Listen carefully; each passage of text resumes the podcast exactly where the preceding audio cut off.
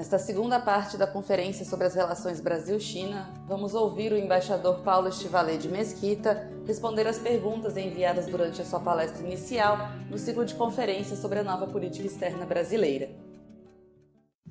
Muitíssimo obrigado. Eu agradeço também pela promoção. Eu não sou embaixador ainda, mas é, agradeço muitíssimo a a excelente palestra, realmente muito completa, muito abrangente, com dados muito precisos e, e atuais. Eu vou passar, então, já para as inúmeras perguntas que nos chegaram. Evidentemente, não será possível fazê-las todas, mas a primeira delas é de Fabiano Nogueira, né, que, que nos acompanha sempre, presidente do Conselho de Política e Mercado Internacional da FIENG. Ele menciona o programa de, do Made in China 2025 e o 14º Plano Quinquenal, que reforçam a estratégia chinesa de transição da produção de bens baratos e de baixa tecnologia para o produtor especializado e de alta tecnologia e incentiva a transição para o self-tecnológico, com destaque para o 5G, Big Data e integração de inteligência artificial em clusters de manufatura avançada.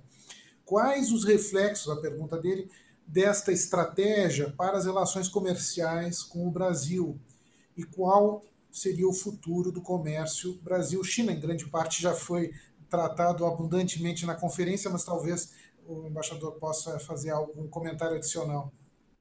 Obrigado.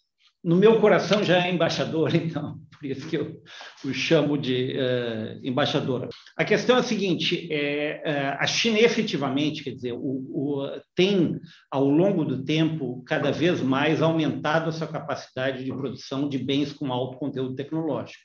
E esse é um dos grandes desafios que eles enfrentam, inclusive em função dos conflitos comerciais com os Estados Unidos. Existe um volume grande de recursos que serão direcionados, por exemplo, à capacidade chinesa de produção de uh, chips, em que eles não detêm, até o momento, uh, da tecnologia ou da capacidade para produzir os chips mais avançados, principalmente para bens de consumo, o que uh, tem tido um impacto é, é difícil de estimar o que acontecerá e o grau de sucesso que eles terão, embora é, naqueles, naqueles setores onde o volume de investimento seja o fator determinante, é razoável supor que eles terão sucesso. Em alguns outros setores, talvez eles tenham maiores dificuldades. Mas a gente tem que ter presente que a China tem uma grande vantagem em relação a outras economias, que é a dimensão do seu mercado. Então, certos investimentos de ponta, por poderem contar com uh, o acesso ao mercado chinês, têm uma vantagem que uh, não existe, talvez apenas os Estados Unidos ofereçam um ambiente tão propício ao ao desenvolvimento de empresas eh, na área de tecnologia de ponta. Agora, isso não significa que uh, a China vai abandonar as indústrias mais tradicionais ela continua a ser uma grande base manufatureira. No caso uh, da, dos recentes, uh, das recentes tensões com os Estados Unidos, houve uma série de empresas que avaliaram fe, uh, fechar suas operações na China e se deslocarem para países vizinhos. Mas várias delas examinaram os prós e os contras e ainda assim decidiram permanecer na China. Do ponto de vista do relacionamento do Brasil com a China, como eu, eu, mencionei anteriormente, existe uma grande complementaridade. Esses grandes produtos que integram a pauta exportadora do Brasil para a China ao longo dos últimos anos não serão afetados, ao contrário, eles serão beneficiados pelo aumento do PIB chinês. É, o que nós precisamos é, é tentar explorar com, com inteligência é, as oportunidades que surgirão para novas complementaridades em outros setores. Então, mesmo no setor industrial, alguns, algumas etapas de produção poderão buscar integração com uh, outros países, e isso tem que ser acompanhado com, uh, com interesse. O impacto de, da aplicação de tecnologias como o 5G, Big Data, uh, a integração da inteligência artificial, ainda é um pouco nebuloso e é difícil ver em que medida é, eles nos afetarão. Acho que o, maior impacto competitivo nosso, uh, da, da, indústria chinesa sobre a indústria brasileira já aconteceu, embora, enfim, eu não tenho maiores melhores informações do que a, a FIENG para uh, avaliar essa questão. Agora, uh, então, para resumir, a minha, ou seja, as condições atuais de exportação do Brasil, o tipo de produto no qual o Brasil tem se destacado no mercado chinês, continuará, continuarão promissoras e nós podemos apostar em um aumento dessas exportações ao longo dos próximos anos. Obrigado. As seguintes perguntas, eu vou lê-las cada uma em separado, nos chegaram dos senhores Manuel Bernardes, da Câmara da Indústria da Moda, e de Fernando Pimentel, da Associação Brasileira da Indústria Têxtil e de Confecção, a BIT. É, a primeira dessas perguntas é: como o senhor vê a questão da posição e relevância da indústria chinesa no último plano quinquenal chinês? Se pudesse talvez já responder a essa, depois eu faria as, as outras duas. É, o, governo chinês destacou é, o seu comprometimento com a indústria como um setor prioritário nesse último plano quinquenal. E a, a, China talvez seja o único país hoje em dia que produz em absolutamente todos os setores da classificação industrial a, a nível de, de, de quatro dígitos em todos eles ela está presente. É possível que isso uh, mude ao longo dos próximos anos, mas ela continua tendo uma participação muito uh, fundamental uh, da indústria no PIB. Essa participação já chegou a 35%, ela agora está em 26%, mas que é muito mais do que ela é nos Estados Unidos ou na, na Alemanha. É possível que como participação do PIB continue a diminuir um pouco na medida em que é, uma economia mais desenvolvida acaba tendo uma participação maior dos serviços. Mas ela continuará sendo uma, uma economia industrial durante o, o horizonte que nós podemos uh, vislumbrar. A China deixou de ser um destino prioritário como assim como um, local de baixo custo de mão de obra. Ela já não é, há alguns anos, ela já não tem um custo de mão de obra competitivo, principalmente em comparação com outros países do, do Sudeste e do Sul da Ásia. Mas ela ainda tem algumas grandes vantagens, entre as quais uma infraestrutura muito desenvolvida. E isso aí deve continuar uh, nos próximos anos. Perfeito. As seguintes perguntas do, eu vou ler cada uma separado também, são bem mais específicas. Quais as possibilidades da Alibaba e outras plataformas chinesas também colocarem produtos brasileiros no mercado chinês? Sim, sim. O, o Alibaba já tem um espaço de, de vendas exclusivo para marcas brasileiras, né, que se chama, em, em chinês se chama um Passiguan. Tem sete marcas brasileiras representadas nesse espaço, algumas marcas eh, principalmente do setor eh, de moda, mas também do setor eh, de alimentos. E há também vendedores nessa plataforma que se especializam em produtos, uh, em produtos brasileiros, como café, castanhas, mel e derivados, calçados, inclusive joias e bijuterias feitas com pedras brasileiras. Agora, eu, só, eu, eu aproveito esse gancho para voltar para aquele ponto que eu fiz sobre a questão do, do produto diferenciado. Né? se disse ao longo do tempo de que o Brasil era muito um país que é comprado e não é um país que vende. E isso é o que se vê realmente alguns daqueles produtos, eh, como as grandes commodities que nós exportamos para o mundo. Para ter acesso ao mercado chinês, há várias alternativas, ou seja, o, o vendedor brasileiro pode ficar, o produtor brasileiro pode ficar sentado uh, no seu estabelecimento no Brasil e vender através das plataformas ou através de um sócio chinês no mercado chinês. Ele pode ter uma atuação mais uh, dinâmica em termos de promover uma marca e melhor ainda se ele tiver um investimento em termos de presença comercial na China. Cada uma dessas alternativas tem vantagens e desvantagens. E as margens, evidentemente, maiores estão reservadas àqueles que fizerem um maior investimento para promoção e presença na China. Esse investimento pode ser feito uh, em colaboração, e até eu tenho a impressão de que é útil a colaboração com uh, empresas chinesas, devido às dificuldades naturais de um mercado em que o sistema jurídico é diferente e onde há a, a diferença cultural. Mas a, a, a capacidade de diferenciação, algo que já foi provado por várias, eh, inclusive países vizinhos nossos, países em desenvolvimento relativamente pequenos, que já obtiveram presenças importantes no mercado chinês e que se beneficiam muitas vezes de preços melhores do que os nossos produtos. Mas, de qualquer forma, evidentemente, isso depende de uma certa escala, depende de recursos por parte do produtor brasileiro. Os produtores menores, eles certamente podem uh, utilizar essas plataformas e, novamente, também a embaixada está à disposição para facilitar os contatos com os compradores chineses. Excelente, muito obrigado. A terceira pergunta dos senhores Manuel Bernardes e Fernando Pimentel, especificamente sobre o setor de pedras preciosas. Eles dizem que no, é, no caso das gemas, gostaríamos de ampliar nossas vendas, mas as tarifas de importação para as gemas brasileiras seriam muito elevadas no, no, na China. E perguntam então o que poderia ser feito a esse respeito.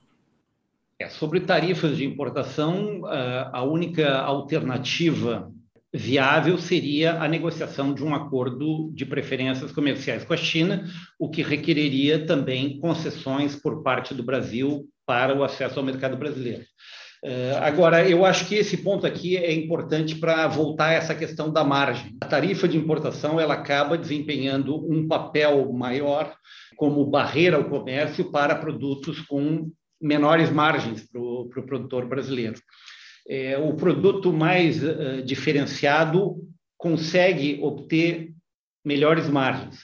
E o, o, esse processo de investimento e obtenção de maiores margens, é, aproveitando que a, a, pergunta foi feita uh, pelo, pelo presidente da BIT, eu menciono que mesmo numa área, por exemplo, como as roupas de, de banho, onde se diz que os chineses não costumam frequentar a praia, na verdade, há marcas latino-americanas que são vendidas aqui a preços muito elevados.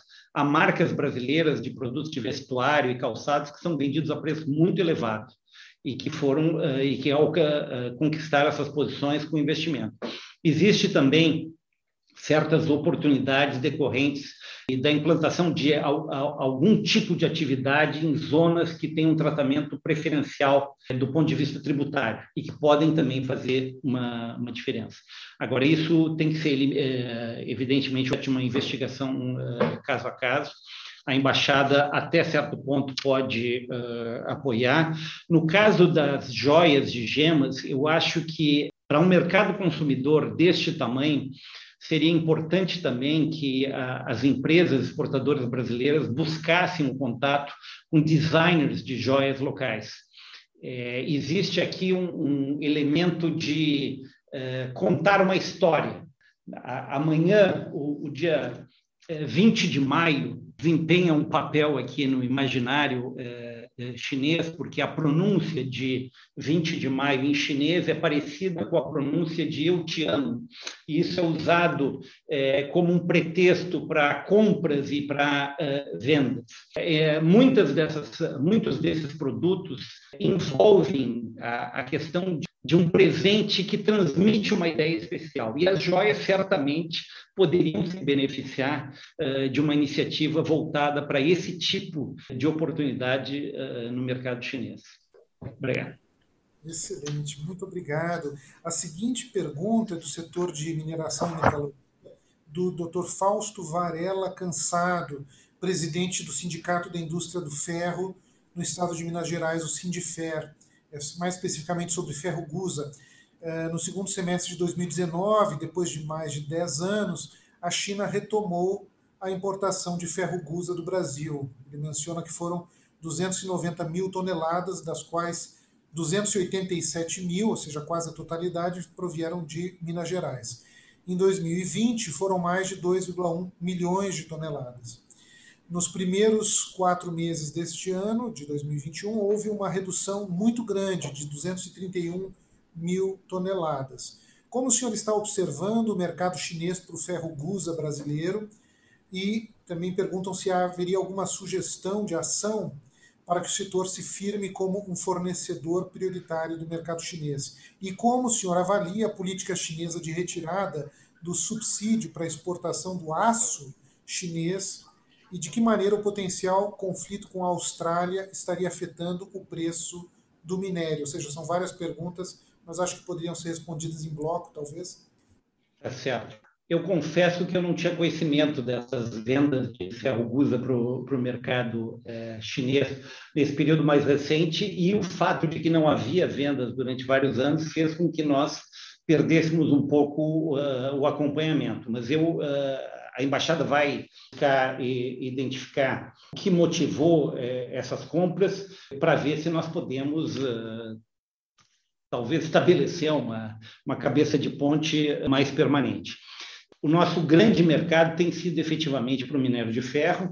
É, essencialmente, a Austrália tem respondido ao longo de muitos anos por dois terços do suprimento de ferro para o mercado chinês e o Brasil por quase um terço. Entre os dois, nós essencialmente atendemos a demanda chinesa. Um dos uh, elementos que causou uma certa perturbação no mercado uh, no período mais recente foram os acidentes que nós tivemos no Brasil, ou seja, a limitação da nossa capacidade de exportação de minério de ferro em, em função dos acidentes uh, que aconteceram justamente em, Minas Gerais, acabaram limitando a nossa capacidade de, de exportação. As tensões entre, entre a China e a Austrália aparentemente não uh, repercutiram até o momento no, no suprimento de, uh, de minério de ferro uh, australiano para a China, e eu tendo a, a,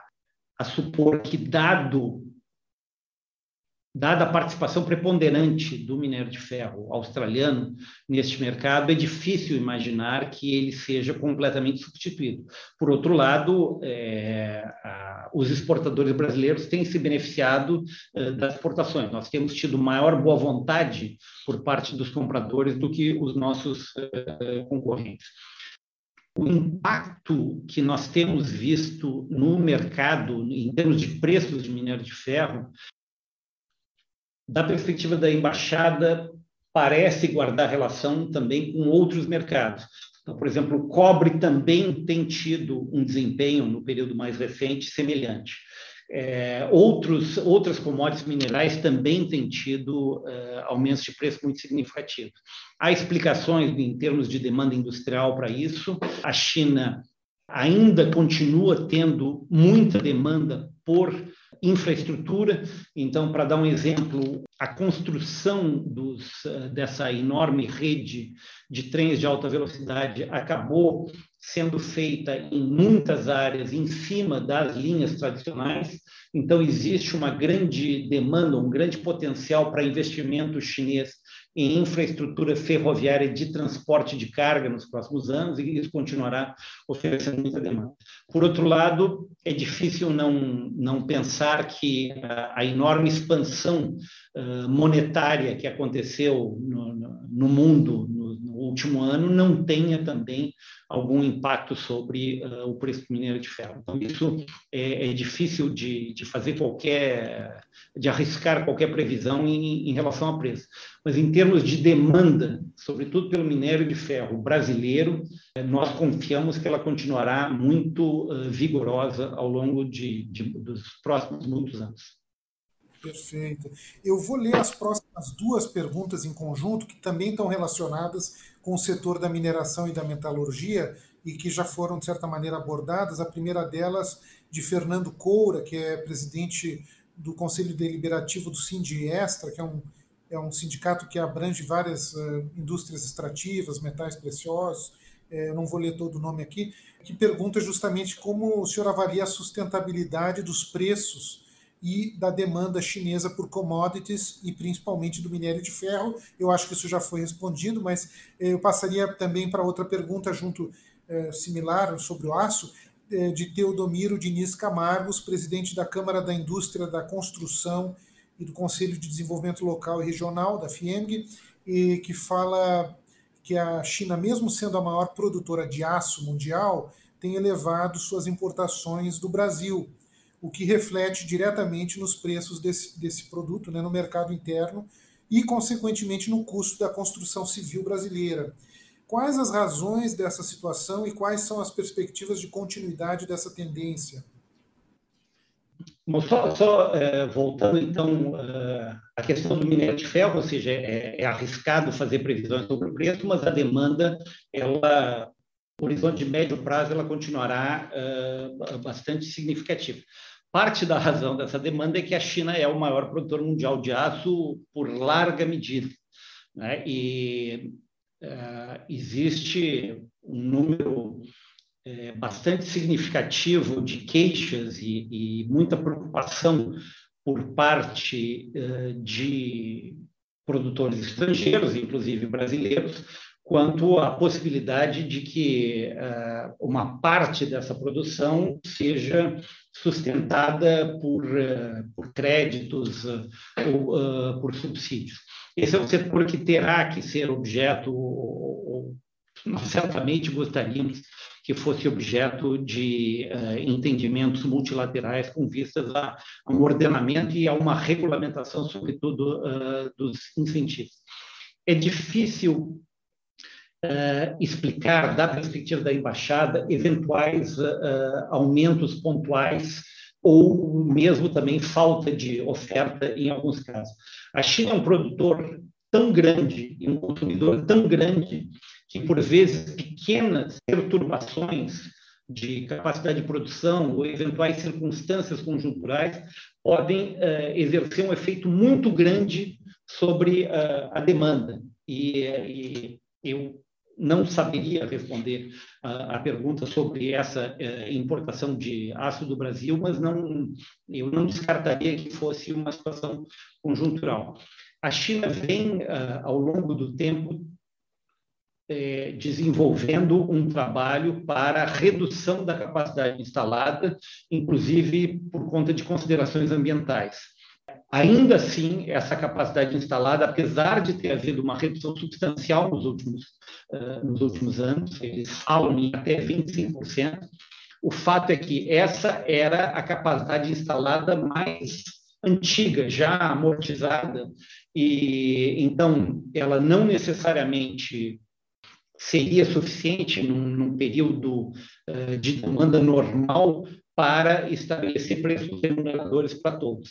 E, além disso, eliminaram justamente a produção mais antieconômica, mais poluidora e a, e a com equipamentos mais antigos. A produção que restou de aço é bastante competitiva, ela é bastante recente e, portanto, ela continua sendo um elemento de preocupação para nós. Muito, muito obrigado. A, a seguinte pergunta do setor energético foi elaborada pelos senhores Marcelo Tanos eh, e Marcelo eh, Veneroso, eh, são advogados. Marcelo Veneroso, CEO da Newman Nesser. Eh, os recursos de armazenamento vêm ganhando relevância no setor elétrico mundial, em razão da atual transição energética e dos desafios impostos para a preservação da segurança das operações. Nesse sentido, a China está realizando um forte investimento nas tecnologias e instalações de armazenamento, considerando que as adequações regulatórias necessárias à inserção de sistemas de armazenamento no sistema elétrico brasileiro devem ser concluídas no segundo semestre deste ano, de 2021, existem tratativas entre os dois países para cooperação tecnológica e financeira com vistas à implementação desses recursos no Brasil? Bom, o Ministério de Minas e Energia e a Comissão Nacional de uh, Desenvolvimento e Reforma assinaram um memorando de entendimento em 2019 para colaboração em, em energias renováveis e eficiência energética. Ou seja, nós temos base institucional para uh, discutir com o governo chinês quaisquer iniciativas em matéria de cooperação e para busca de, de, cooperação, seja tecnológica, seja financeira. Agora, eu tenho a impressão de que o, a melhor uh, maneira, mais eficiente de fazer essa, essa cooperação com a China nessas áreas seria através dos nossos próprios projetos na área de energia. Como eu disse na apresentação inicial, as duas principais empresas chinesas na área de geração de energia estão presentes no Brasil, tem um grande volume, existe um grande interesse não apenas delas, como de outras empresas chinesas em fazer investimentos na área de energia, e na medida em que nós coloquemos essas questões dentro do desenho eh, dos leilões de energia, da, dos leilões de geração de energia ou do, do, do marco regulatório para a atuação das empresas uh, no Brasil, uh, o potencial para a cooperação é muito amplo. Perfeito, muito obrigado. A, a seguinte pergunta foi elaborada pelos senhores Márcio Fenelon, Ildeu Júnior, Marcelo Tanos e Juliana Falcão é, eles dizem que em 2020 a China foi responsável por 50% do crescimento mundial em capacidade de energia renovável, demonstrando o foco em uma agenda mais sustentável. Porém, o consumo de combustíveis fósseis na China representa aproximadamente 90% do consumo total. Né? Dentro da nova estratégia, estratégia ESG, quais são as perspectivas para o setor de energias renováveis e a agenda de investimentos do governo chinês para produzir consumo combustível para reduzir o consumo uh, do combustível fóssil. E quais são as energéticas mais promissoras na China atualmente? Bom, como é, já foi mencionado, recentemente o plano quinquenal previu uh, os metas para a China em termos de neutralidade de carbono é, ao longo das próximas quatro décadas e de alcançar o pico de emissões em 2030. De uma forma geral, embora esses planos tenham um grau bastante alto de generalidade, essas metas efetivamente são mandatórias. Então, o governo chinês vai se empenhar em todos os níveis ao longo dos próximos anos para alcançar isso. É, eu mencionei também na apresentação inicial que a China foi, ao longo dos últimos anos, o maior investidor mundial em energia solar e energia eólica. E ela tem grandes fabricantes de equipamento nessas áreas, e eh, graças à escala eh, da produção chinesa e graças à demanda chinesa, o custo eh, de geração de energia solar e eólica já é competitivo com as energias fósseis. Agora, existe todo um parque instalado de usinas eh, termoelétricas que eh, acabará sendo eh, lentamente substituído eh, de acordo com os planos, de acordo com a, digamos, a amortização natural desse tipo de equipamento. Uma transição muito abrupta eh, geraria uma um aumento de custos e uma tensão uh, em termos até mesmo de suprimento para a China que me parece improvável de acontecer. Então, existe um compromisso chinês com o aumento da participação das energias renováveis na matriz eh, energética chinesa, mas isso acontecerá uh, de forma gradual. E mesmo esses compromissos já uh, foram é, objeto de uma negociação muito intensa e muito dura é, do governo chinês com as províncias e com as empresas para uh, alcançar essas metas. Excelente. Eu vou então ler a seguinte pergunta, é, elaborada pelos senhores Márcio Fenelon, é, Marcelo Tanos e Vitor Hugo. O Brasil está avançando na retirada de alguns subsídios da conta de energia. Recentemente foi aprovado fim do desconto no fio infraestrutura de transporte de energia para as fontes renováveis que já são competitivas, como eólica, solar e biomassa. E o Congresso está debatendo um novo modelo para geração distribuída com o objetivo de reduzir os elevados subsídios cruzados existentes. Também deve entrar em pauta a modernização do setor elétrico brasileiro. A China vem avançando rapidamente nessa transição energética, mas também com uma política de subsídios. O país vem discutindo uh, novos. Aí ele pergunta se o país vem discutindo novos modelos com menos incentivos e quais modelos de incentivos poderiam ser exportados para o Brasil. É, aqui eu, eu, vou responder de forma relativamente uh, curta, porque uh, esse tipo de discussão uh, na China é feito de forma corrente em instâncias mais reduzidas. isso não costuma ser objeto de um debate em praça pública, digamos assim. Então, é, é, normalmente a gente toma conhecimento uh, de, do, do, tipo de programa ou de revisão dos uh, incentivos quando isso a decisão já foi tomada. É, essa é uma área, a área de subsídios e incentivos é, é, é uma na qual a diferença de estrutura e de sistema, uh, estrutura econômica e de sistema jurídico do Brasil com a China é, me parece muito relevante. Então, uh, eu acho que a aplicabilidade de modelos de incentivos chineses para o caso brasileiro é, é bastante discutível.